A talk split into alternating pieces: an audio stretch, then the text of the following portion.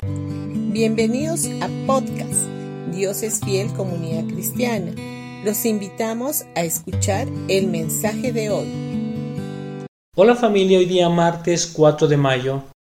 Vamos a ir a Primera de Reyes capítulo 20 versículo 23.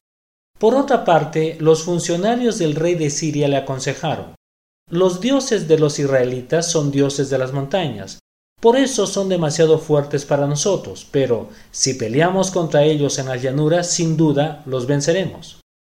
En este capítulo de Primera de Reyes, capítulo 20, encontramos a los sirios siendo derrotados por los israelitas. Luego, algunos de los consejeros del rey sirio le dijeron al rey lo que ellos pensaban acerca de la razón de su derrota. Dijeron que habían luchado en las montañas y que habían perdido porque el Dios de Israel es el Dios de las montañas y de los montes, y que si peleaban contra los israelitas en las llanuras o en los valles, entonces ellos ganarían. Qué torpe fue su consejo. Pensaron que el Dios de Israel solo ayudaba a su pueblo en las colinas y montañas y no en los valles. Ahora, las montañas se refieren a nuestros buenos tiempos y los valles a nuestros malos tiempos. Algunas personas tienen la idea de que Dios es el Dios de nuestros buenos tiempos, pero cuando estamos pasando por malos tiempos, piensan que Él nos dejó indefensos en los valles, especialmente cuando nosotros mismos hemos generado nuestros propios problemas.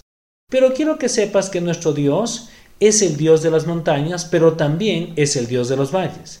El Hijo de Dios dejó a un lado su corona de gloria, su majestad real, y descendió por nosotros, Vino a donde nosotros estamos con el único propósito de morir en la cruz por nuestros pecados, para poder llevarnos a lo que Dios, el Padre, tiene para nosotros a su diestra.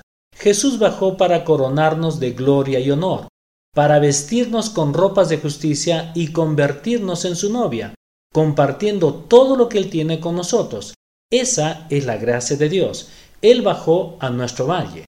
Entonces, sea lo que sea que estás atravesando en este momento, debes saber que Dios está justo ahí, en tu valle contigo. Él te está sosteniendo en sus brazos y te está llevando a través del valle.